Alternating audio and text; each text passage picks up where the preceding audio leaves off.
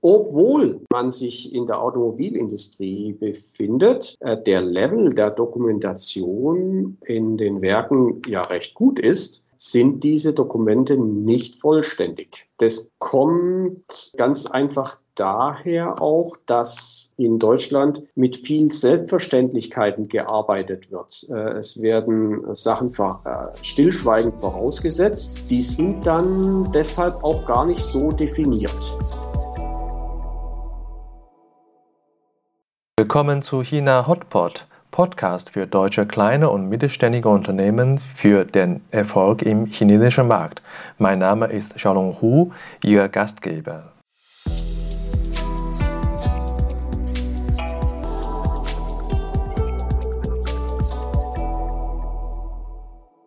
Hallo, willkommen zu China Hotpot. Heute Episode 63 Udo Lose. CEO Frech Shanghai Die Casting Machine Company Limited. Seit über 25 Jahren arbeitet Udo in Ostasien, davon 20 Jahre in China. Der Tourenradfahrer fühlt sich in China zu Hause.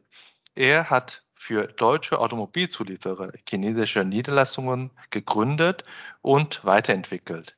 Heute ist er CEO der chinesischen Tochtergesellschaft von einem deutschen Maschinenbauunternehmen in Shanghai. Er erklärt uns, wie man einen Standort aufbaut von einem bis zu 150 Mitarbeitern und warum die Herausforderung, um ein Qualitätssystem aufzubauen, eine der größten ist. Hallo Udo, grüß dich. Ja, hallo Xiaolong. Danke für deine Zeit. Heute ist eigentlich Feiertag für dich, der jemand, der aus Ländler kommt, oder? Ah ja, 6. Jetzt, Januar. Du sagst, merke ich es erst. Ja, es ist ja Heilige Drei Könige. Stimmt. Ja, danke für deinen Einsatz und, äh, ähm, und auch die Zeit, die du jetzt äh, für mich nimmst. Ähm, du hast über 25 Jahre Asienerfahrung, 20 Jahre in, äh, in China. Äh, womit hast du äh, angefangen? Äh, mit welcher Aufgabe hast du deinen China-Mandat angefangen? Ich habe damals in den 90er Jahren äh, bei einem Chines, äh, bei einem, sorry, äh, ich habe damals in den 90er Jahren bei einem deutschen Automobilzulieferer in Deutschland, in der Stadt Berlin, äh, gearbeitet, äh, Headquarter des Unternehmens aber in Ländle in Baden-Württemberg. und das ist ein relativ großer Automobilzulieferer, welcher dann für das Produkt, das wir an dem Standort in Berlin äh, gefertigt haben, auch einen, einen, neuen Standort in China äh, gründen äh, wollte. Äh, und hierfür wurde einfach der äh, Projektmitarbeiter, der Projektleiter auf Seiten des Werkes in Deutschland gesucht, der hier von Berlin aus, von Deutschland aus und dann auch durch Geschäftsreisen nach China äh, an dem Projekt mitarbeitet und dieses äh, umsetzt. Äh, und äh, wegen meiner Affinität zu ähm, äh, internationalen äh, Projekten habe ich auch gleich meine Hand ge nach, gehoben und dann haben wir das zusammen gemacht. Ja, sehr schön.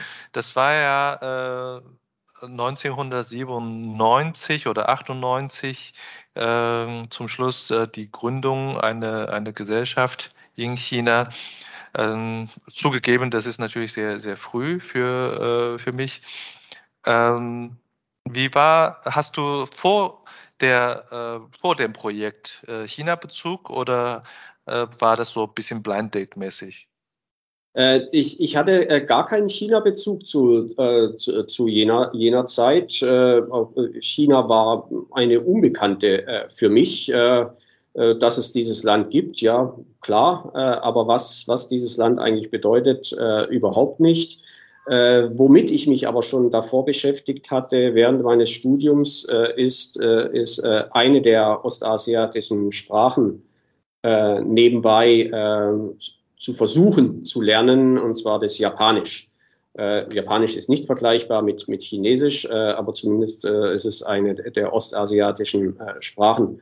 Äh, und von, äh, das deutet ein bisschen darauf hin, dass ich also auch, auch ein Interesse an, an, an diesem Teil der Welt damals schon, schon hatte. Mhm. Wie war deine erste Eindrücke in, in China? Was ist bei dir so hängen geblieben, was du besonders äh, anders findest? Ja, äh, also von Anfang an war eigentlich der Aspekt, der, äh, ja, muss wirklich sagen, obwohl das jetzt beruflich äh, alles war, die ersten, die Reisen, war das das Abenteuer, das verknüpft war einfach mit dem ähm, arbeiten an, dem, an den Projekten äh, mit den äh, chinesischen äh, Partnern und in China und natürlich äh, mit den verschiedensten Kollegen im Headquarter. Also dieser Aspekt des, des Abenteuers, der äh, des Anders, äh, des, des Neuen, der, der war ganz prägend für mich. ich habe mich schon immer interessiert für für ja, einfach den Reiseaspekt. Äh, äh, bin schon davor sehr, sehr viel in der Welt herumgereist, also, also privat äh, äh, Urlaubsreisen äh, gemacht. Und in gewisser Weise, in gewisser Weise war das, äh, obwohl es eine Geschäftsreise war, auch, auch eine vom Erlebnis her wie eine Urlaubsreise, eine bezahlte Urlaubsreise. Ja, das ist, glaube ich, die äh, wichtigste Einstellung für eine erfolgreiche China-Karriere, dass man diese äh, Genuss dabei auch, äh, auch mhm. hat. weil ich denke, du wirst auch bestätigen, das ist sicherlich, äh, äh, selbst wenn das eine Spannung oder eine interessante Karriere ist, aber keine leichte Karriere oder keine leichte ähm, äh, keine leichte Jobs sind in China. Und äh, wir haben im Vorfeld auch schon mal äh, besprochen, du hast viele Stationen gehabt. Äh, eine Station finde ich besonders interessant und äh, hast du auch gesagt, das war auch für dich eine wichtige äh, Phase war, nämlich die Aufbauarbeit für eine Automobilzulieferer äh, für ihre China-Tochter von einem Mitarbeiter bis zu 150 Mitarbeitern, als du die Firma wieder verlassen hast, äh, zu der jetzigen Aufgabe kamst. Ähm, was, äh, was ist die Firma? Was produziert die? Und kannst du uns mal kurz erklären? Mhm. Ja, ähm, ähm, äh, ein Automobilzulieferer äh, aus äh, Baden-Württemberg, äh, der ähm, in, in Deutschland, in Europa äh, schon lange First-Tier-Supplier für große Automobilunternehmen in Deutschland und in Europa und auf der Welt war, äh, stand vor der Aufgabe, äh, sein erstes äh, Werk in, in China zu gründen. Ähm, es ist ja so, dass jeder Automobil-OEM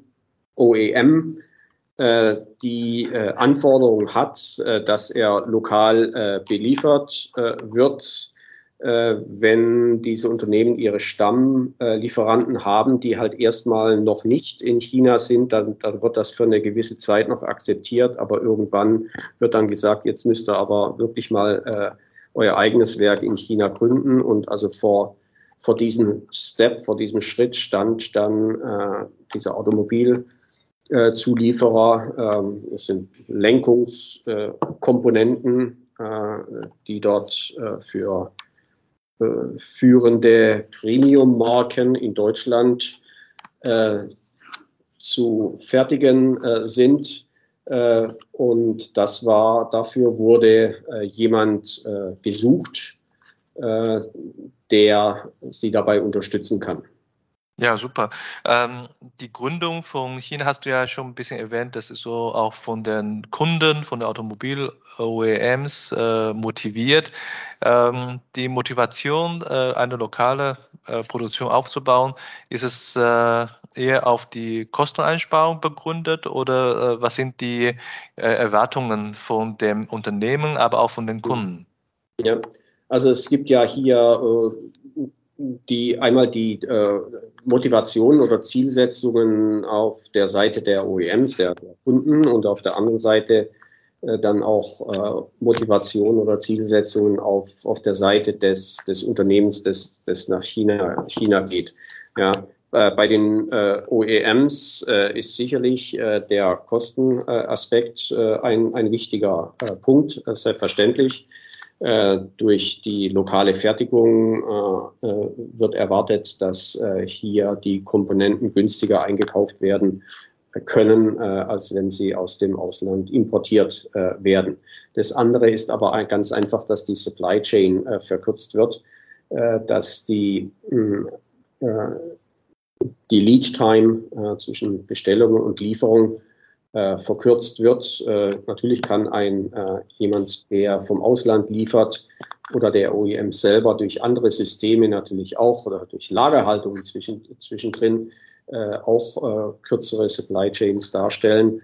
aber das ist ja alles mit zusätzlichen Kosten und natürlich auch Risiken verbunden. Ja, wenn da am Band dann irgendwelche Fehler festgestellt werden, dann ist alles, was in der ganzen Kette fest, äh, drinsteckt, ist dann potenziell auch von diesem Fehler betroffen. Und wenn man das verkürzt, dadurch, dass das Werk in China ist, dann ist das äh, natürlich äh, sehr vorteilhaft. Zum Dritten können natürlich die äh, Qualitätssicherungsmitarbeiter und die Auditoren der OEMs äh, sehr, sehr einfach zu dem Lieferanten, wenn er in China sitzt, reisen und dort ihre ähm, für das Qualitätssystem erforderlichen ähm, äh, Audits durchführen, äh, während wenn das halt ein Lieferant im Ausland ist, naja, äh, dann muss man gucken, wie man das dann halt äh, bewerkstelligt.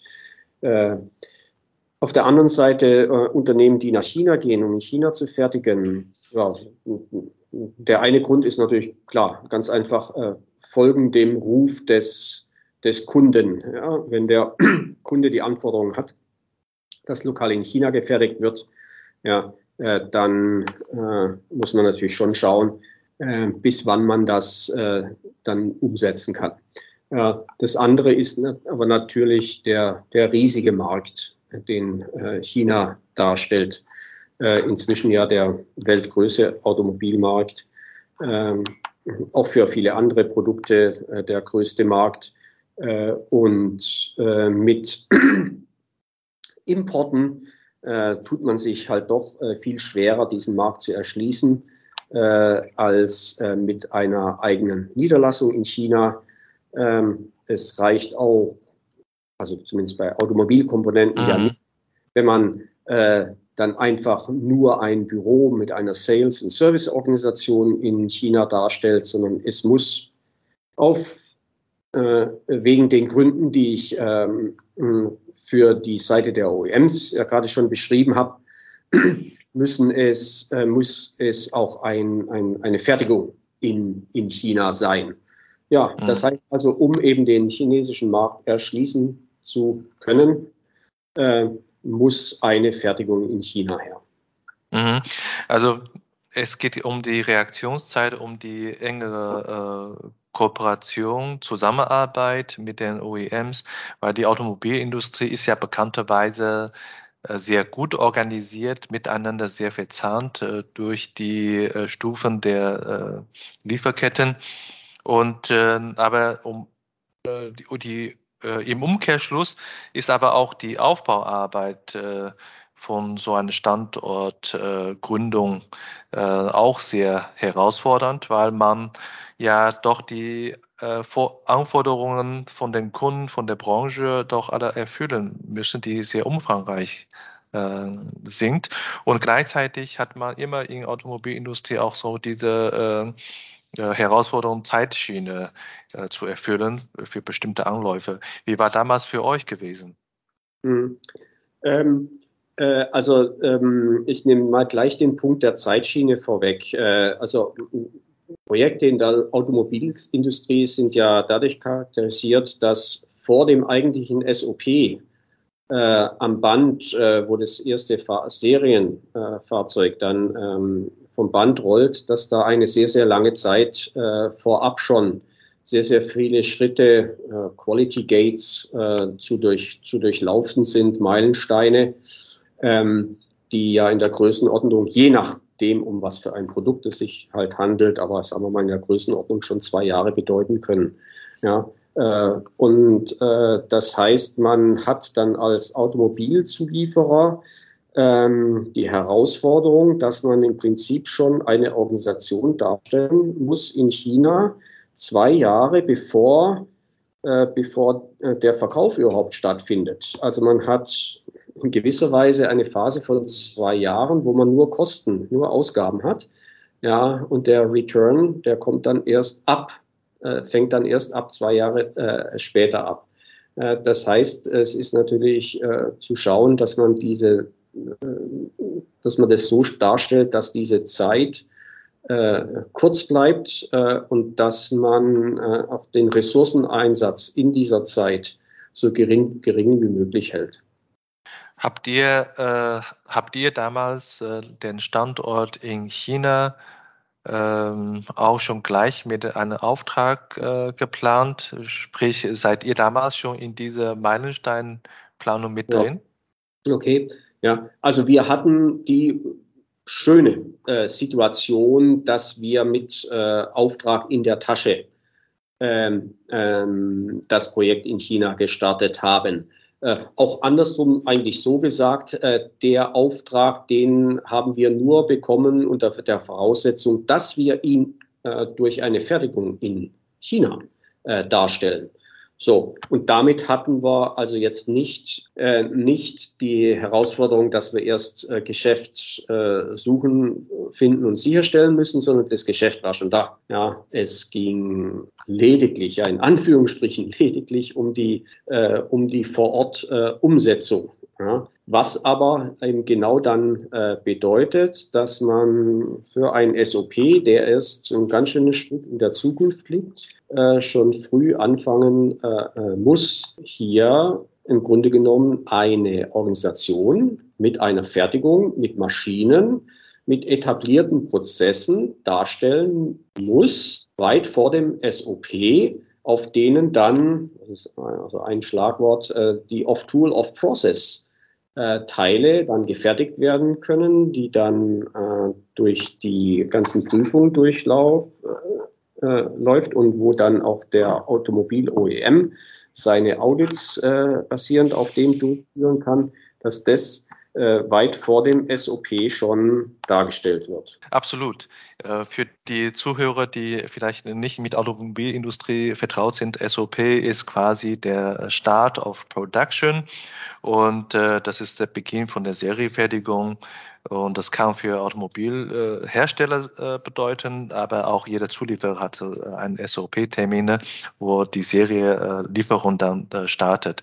Ähm, schöner Auftrag zum einen, aber auf anderer Seite, wir alle wissen, selbst in eine reifere Organisation ein ein SOP-Projekt oder ein Anlaufprojekt zu steuern, ist auch schon für erfahrene Projektleiter keine leichte Aufgabe. Und äh, ihr habt noch zusätzlich diese Standortaufbau und Gründung von der Niederlassung in einem Land, wo äh, das Unternehmen vorher noch nicht mit eigener Organisation präsent ist. Also diese, diese überlagerte äh, Herausforderung in einer kurzen Zeit, das ist natürlich äh, sehr, sehr äh, ja, herausfordernd. Wie, wie viel Zeit habt ihr damals und wie habt ihr das eigentlich geschafft? Also ähm, die Schritte, die kann man vielleicht äh, ganz äh, grob äh, so äh, skizzieren. Äh, man muss erstmal äh, definieren, äh, wo man überhaupt hin will, also wo dieses Unternehmen angesiedelt werden soll, in welcher Region in China, in welcher Stadt, das ist erstmal zu definieren äh, und damit natürlich äh, eine, eine Suche und Analyse, Analyse durchzuführen und dann eine Entscheidung zu treffen. Dann muss an diesem definierten, in dieser definierten Stadt muss abhängig davon, was das Headquarter äh, definiert, was man eigentlich haben möchte. Ich spreche darüber, will man ein äh, Mietgebäude äh, mieten, äh, äh, anmieten und dort äh, dann nach Umbaumaßnahmen, Dekorationsmaßnahmen dann dort einziehen. Oder will man ein eigenes Gebäude äh, bauen nach den vollkommen nach den eigenen Anforderungen, was dann heißt, man braucht, man muss eine grüne Wiese finden, äh, welche man dann kauft. Äh, klar, das Wort kaufen benutzen wir trotzdem in China, obwohl es nicht wirklich der Kauf des Grund und Bodens ist, sondern es ist rein, es ist der Kauf der Landnutzungsrechte. Aber wir, wir sprechen trotzdem von, von von Landkauf. Äh, also anyway, äh, diese Grundsatzentscheidung, die äh, muss erstmal getroffen werden. Die, die Entscheidung ist aber auch sehr stark von, ja, natürlich ist es ein Kostenaspekt, Aspekt, aber es ist auch ein Philosophie-Aspekt, was einfach der, der Investor, der Eigner in, in, im, im Headquarter haben möchte. Anyway, das, das ist dann zu suchen äh, in welcher Zone und, und wo, wo kann man das äh, machen, äh, um dann und dann anschließend, nachdem man ein Agreement getroffen hat mit der lokalen Regierung, oft nennt man das Investment Agreement, äh, nachdem man das äh, vereinbart hat, in dem einfach die Konditionen äh, beschrieben sind, äh, auf deren Basis man eben dieses Unternehmen hier äh, ansiedeln will, äh, dann geht es in die Arbeit der äh, Gründung äh, des Unternehmens, welches abschließt im, mit der Erlangung der BL, der Business License, also der Geschäftslizenz. Ab diesem Zeitpunkt existiert dann das, das Unternehmen. Parallel dazu ist ganz einfach die technische Vorbereitung zu treffen, was die Aspekte sind, also äh, Auswahl der, der Maschinen äh, und der Infrastruktur, äh, die man benötigt, also welche Maschinen oder Montageanlagen, Prüfeinrichtungen wird man benötigen und die Suche, Definition und Suche der Lieferanten für diese. Der, die andere Seite ist äh, die äh, Suche nach äh, Lieferanten, Zulieferanten für bestimmte Komponenten. Äh, das ist alles äh, parallel abzufertigen. Und der dritte Aspekt ist ganz einfach, man muss ja in den Personalaufbau äh, gehen. Man kann das ja nicht alles alleine machen.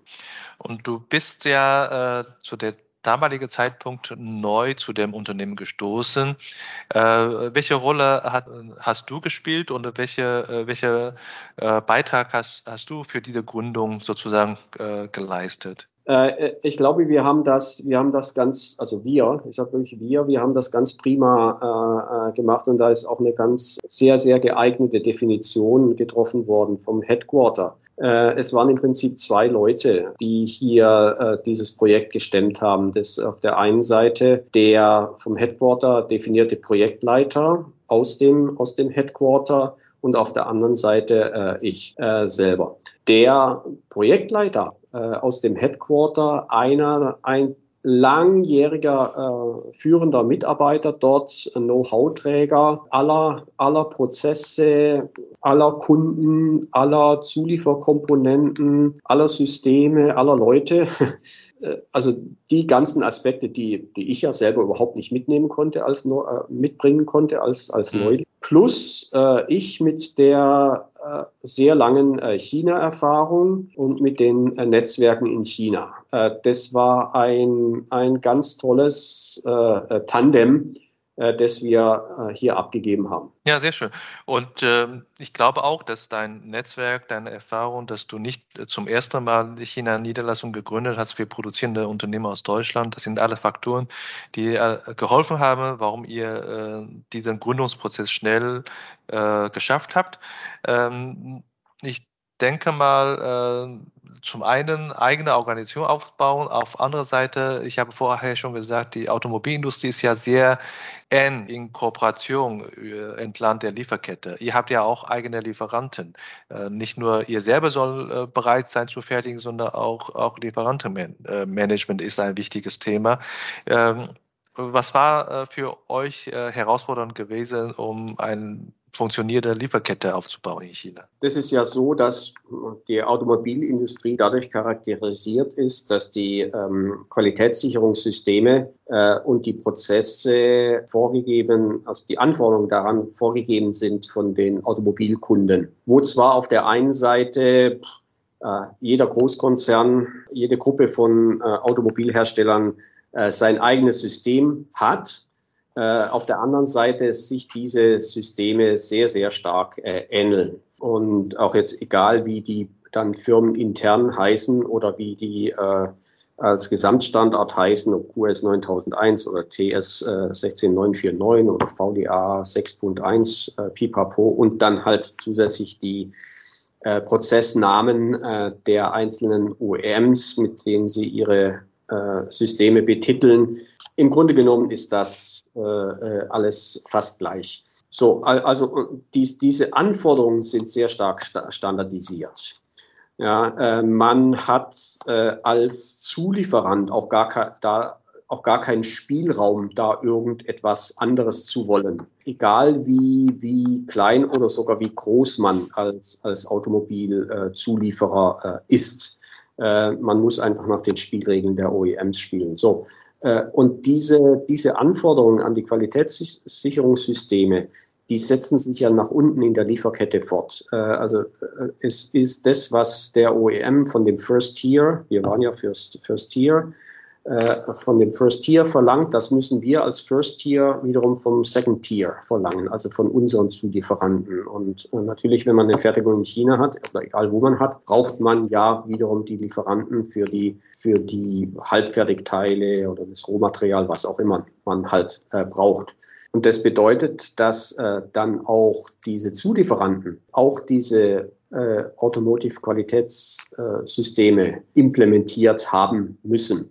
Wenn man jetzt so eine enge Zeitschiene hat, wo man halt schon einen Auftrag in der Tasche hat uh, und uh, das umsetzen muss, führt kein Weg daran vorbei, dass man uh, Lieferanten sucht, die schon in der Automobilwelt unterwegs sind, die also mhm. schon aktuell zu irgendwelchen, ja, entweder halt Auto, Automobilzulieferern oder direkt zu den OEMs äh, liefern und, und Lieferant sind. Man hat aus den ja, Hunderttausenden von, von Herstellern, Firmen, die, die es in China gibt, hat man die Aufgabe halt diejenigen zu suchen, die das spezielle Produkt, das man braucht, halt von ihrem Maschinenpark her überhaupt darstellen können, die B äh, vom Standort her äh, und damit halt von der Logistik her in einer vernünftigen äh, Entfernung oder äh, besser gesagt Nähe sich befinden und die drittens äh, dann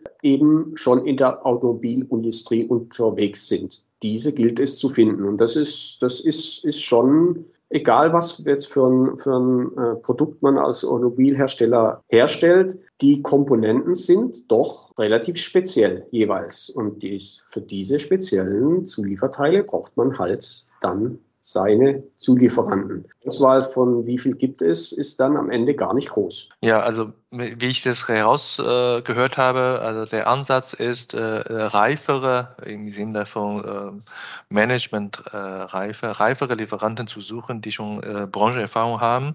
Die Suche ist natürlich herausfordernder, weil die spezifische Anforderungen ihr habt und äh, die Suchekreis ist dann klein. Aber ist, ich denke, dennoch ist es kein, äh, kein Selbstläufer. Selbst wenn ihr erfahrene Projektleiter habt und du bist erfahren, die Lieferanten sind erfahren, aber ich denke mal, so, so ein Anlaufprojekt äh, in Zusammenarbeit mit euren Lieferanten ist, äh, ist nicht besonders einfach.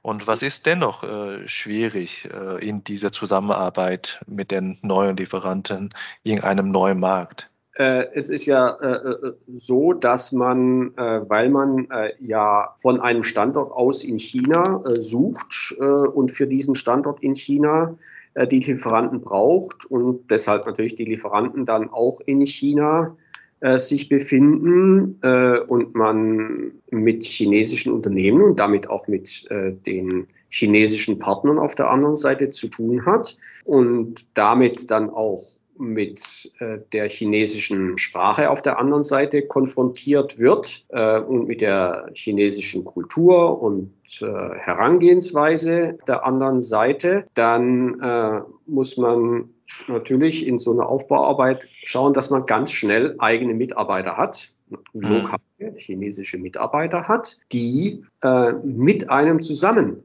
äh, dann diese Suche und diese Auswahl mit den ganzen Gesprächen und Besuchen dann durchführen können. Ja, das, mhm. das macht man nicht allein. Sprich ist äh, ein Teil der Aufbauarbeit auch das, dass man ganz schnell ein Kernteam sucht und findet, mit dem man das Projekt hochziehen kann. weil wir jetzt ja gerade über die Lieferantenseite sprechen, sind mhm. zwei ähm, Schlüsselmitarbeiter, äh, ein Einkauf, ein Einkäufer, eine Einkäuferin und einen QA-Manager, QA-Managerin. Zwei sind schnell zu finden. Aber äh, auch da gilt äh, trotz allem Quality First, also äh, die Qualität der Auswahl an erster Stelle und nicht die Geschwindigkeit, obwohl man unter diesem Zeitrum, Zeitdruck steckt. Mhm. Um Quality äh, First zu erreichen, also ihr habt die äh, gute Voraussetzung, die ganzen Akteure sind erfahren und die Branchenstandards ist da. Ihr habt sicherlich gute Dokumentationen von dem Produkt und äh, technische Spezifikationsbeschreibungen. Müsste doch alles äh, gut laufen oder gab es da noch äh, weitere unerwartete Schwierigkeiten für euch gewesen? Ja, erstmal das, das was gut ist, äh, was, äh, was vielleicht auch für die Zuhörer interessant ist. Äh, und das ist so, dass man, wenn man als äh, Automobilzulieferer äh, sucht, es äh, leichter hat als manche andere Branchen. Äh, also die, die Branche Automobilindustrie ist auf dem äh, Arbeitsmarkt äh, weiterhin äh, beliebt. Ähm, äh, Leute gehen, kommen gerne zu, in die Automobilindustrie. Deshalb hat man es da leichter als manche andere Branchen weshalb man es auch einfacher als manche andere hat, ist, wenn man äh, als deutsches äh, Unternehmen äh, sucht. Wir als Deutsche oder wir als Deutschland haben in China immer relativ gesehen äh, ein, ein sehr hohes Ansehen. Ja, das heißt, äh, Leute kommen relativ gerne zu äh, deutschen Unternehmen, um dort zu arbeiten.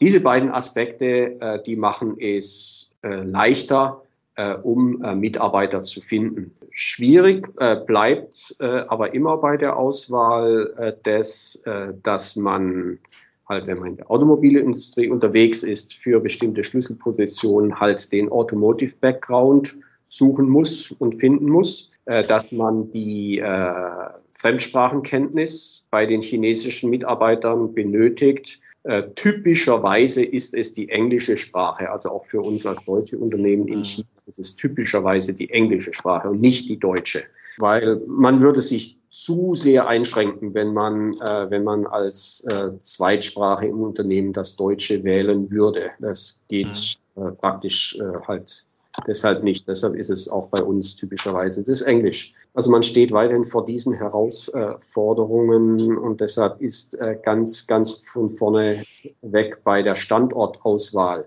äh, das äh, als, ein, als eine Kernanforderung zu definieren. Wie ist das, das Umfeld, Standort im, im Arbeitsmarkt?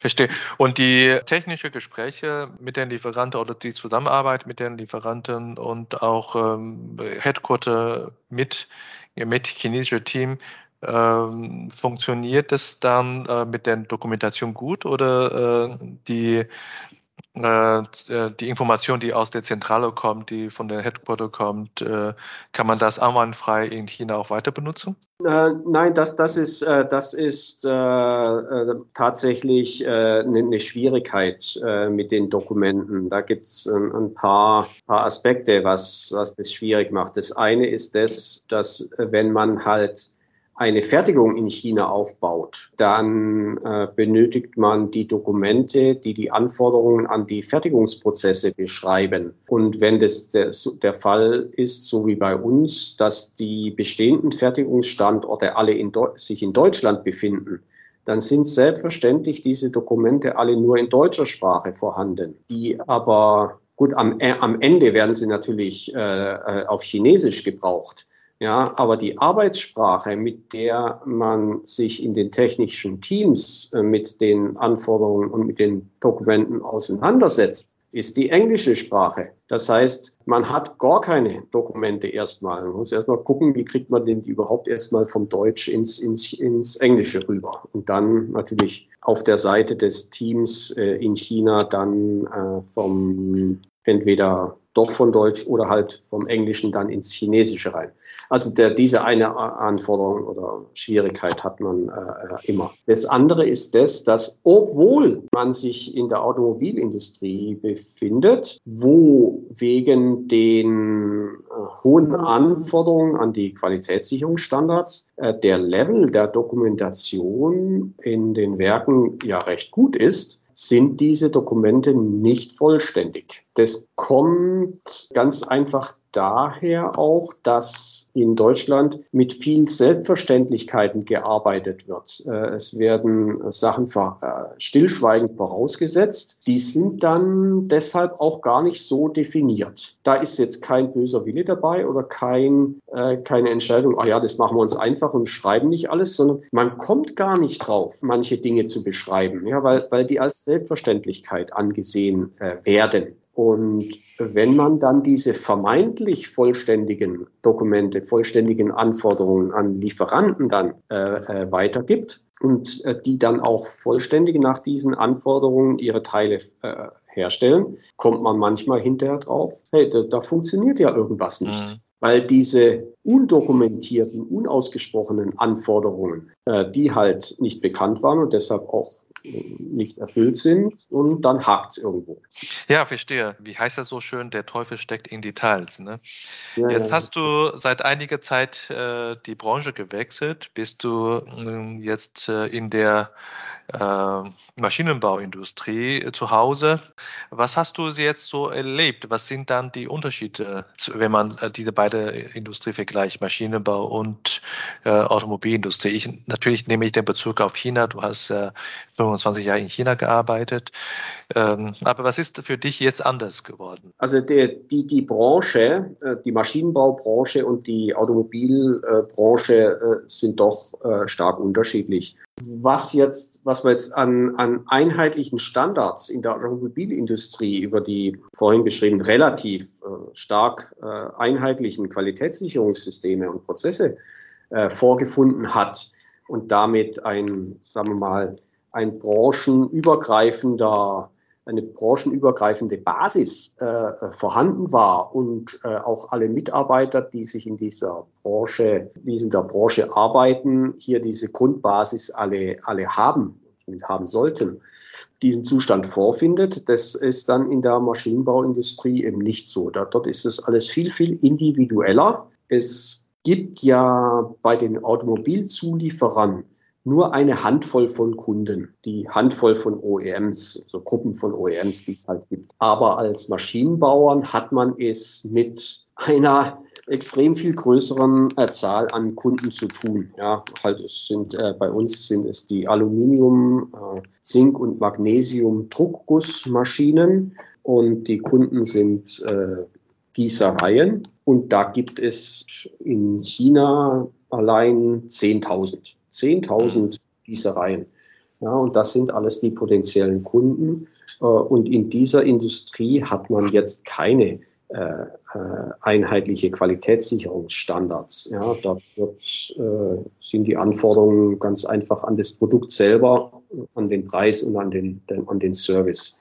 Äh, was dann halt bedeutet, dass es für die Organisation des Unternehmens und der Qualitätssicherungssysteme jetzt nicht äh, irgendeine Basis gibt, auf die man äh, zurückgreifen äh, kann, wo dann alles äh, individueller äh, vonstatten geht. Ja, also Chancen ist bekannterweise mit Risiko immer verbunden. Das heißt, wenn keine branchenweite Standards gibt, dass es in individueller Hand sein Unternehmen zu gestalten nach der Anforderung.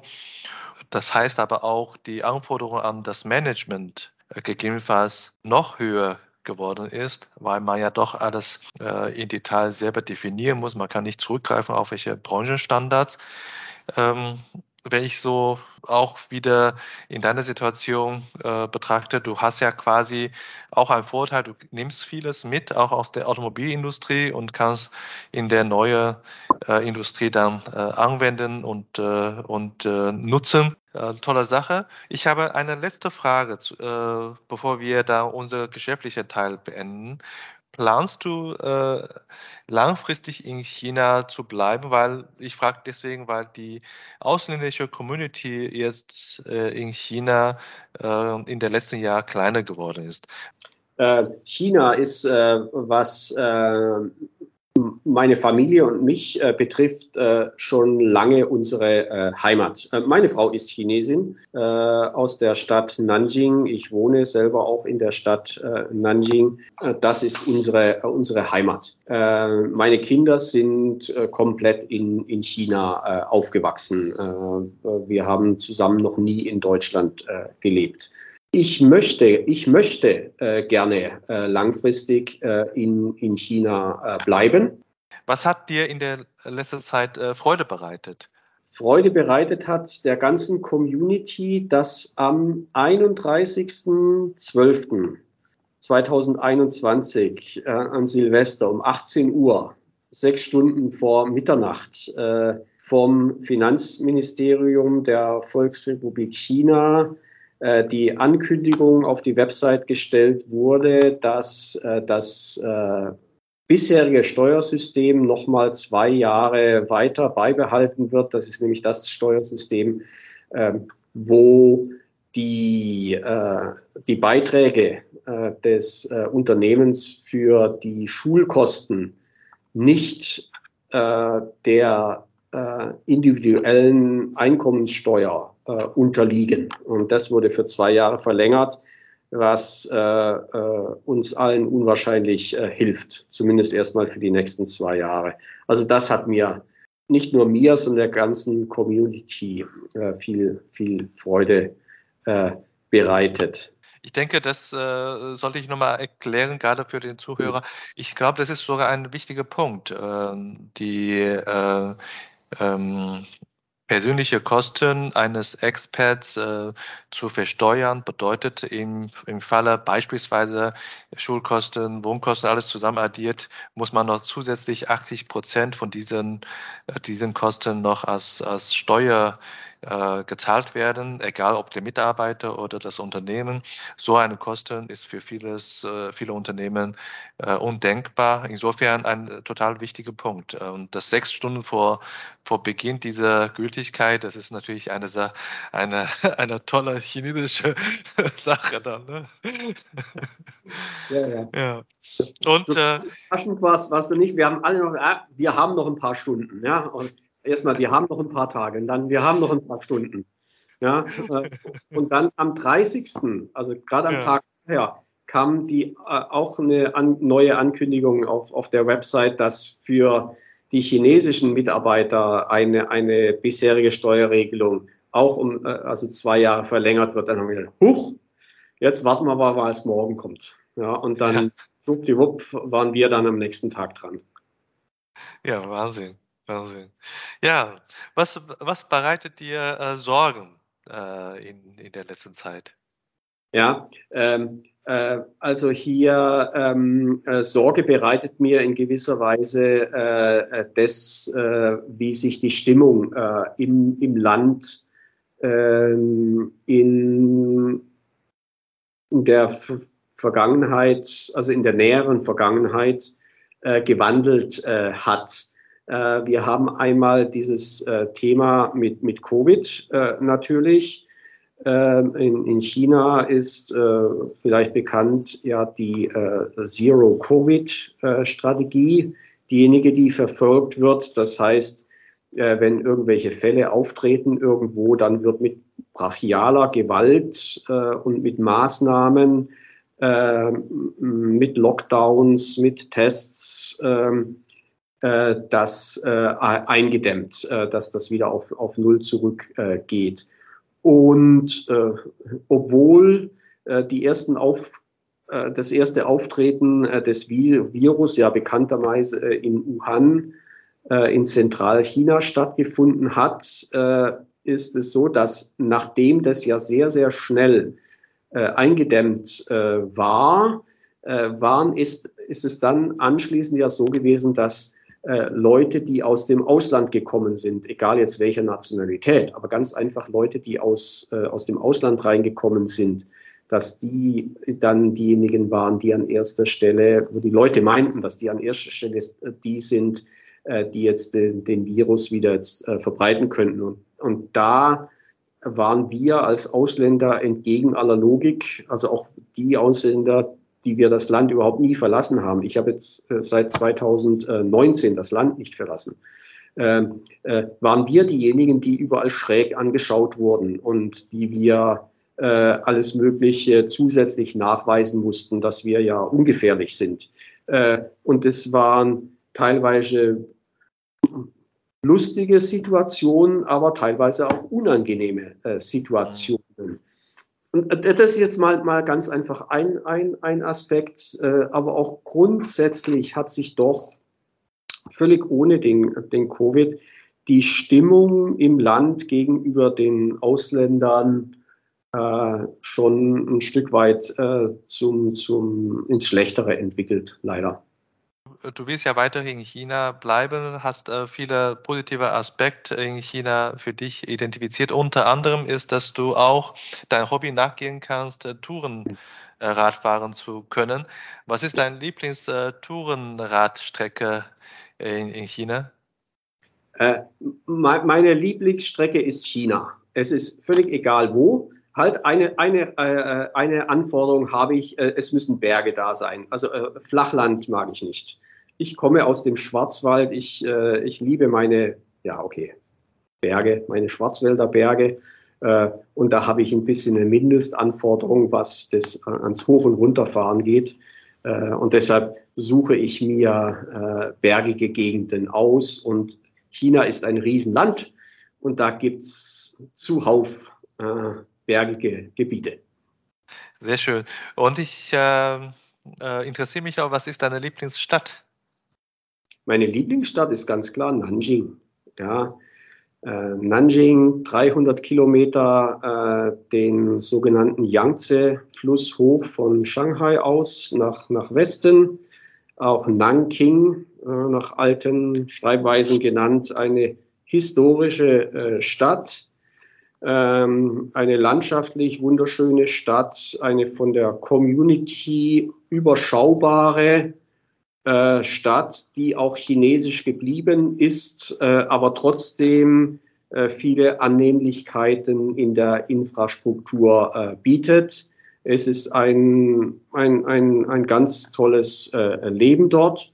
Und es ist auch für die Ansiedlung von Unternehmen ein, ein sehr, sehr interessante, eine sehr interessante Stadt mit sehr vielen großen äh, Development Zones, Entwicklungszonen, wo man sich ansiedeln kann, wo man willkommen äh, ist.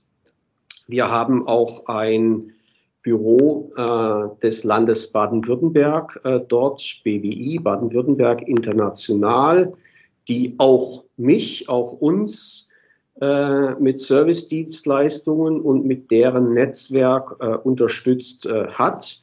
Äh, Baden-Württemberg ist die Partnerprovinz äh, der Provinz Jiangsu, wo Nanjing die Hauptstadt ist. Äh, und die sind deshalb genau dort auch angesiedelt. Also meine Lieblingsstadt in China ist schon immer gewesen und bleibt Nanjing. Das merkt man und auch nennenswert ist, dass du auch Ehrenbürger von der Stadt Nanjing bist. Und äh, da hast du wirklich gezeigt, dass äh, du dein Herz für diese Stadt auch schlägst. Ähm, Du bist jetzt 25 Jahre in China, bist sicherlich äh, unzählige Mal im Hotel gewesen. Wenn du aufstehst und äh, zu Frühstückbuffet gehst, nimmst du das internationale Buffet oder das chinesische Buffet? Äh, Frühstück.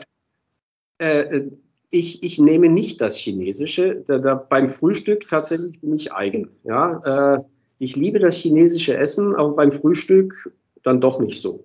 Äh, und international eigentlich auch nicht, sondern da bin ich noch eigener. Ich brauche einfach nur mein Müsli und fertig. Ist. Sehr gut, sehr gut.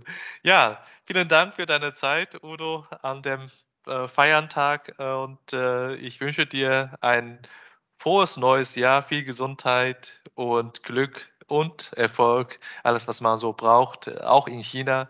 Und äh, wir sehen uns hoffentlich bald auch live. Ich bin persönlich äh, in China März und April in diesem Jahr. Vielleicht äh, schafft man sich ja in Shanghai zu treffen.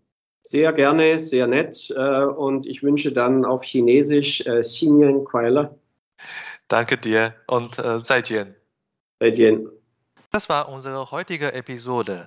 Ich bin Xiaolong Hu, Ihr China-Coach für Ihren Geschäftserfolg. Wenn Sie als deutsche KMU noch mehr über China wissen möchten, empfehle ich Ihnen unsere kostenlose englischsprachige Webinarserie China Webinar zu besuchen. Oder schreiben Sie gerne eine Mail an mich persönlich unter der Webseite china.com china-team.de. Mit über 100 China-Experten können wir Ihnen gerne weiterhelfen. Bis nächstes Mal und 再见.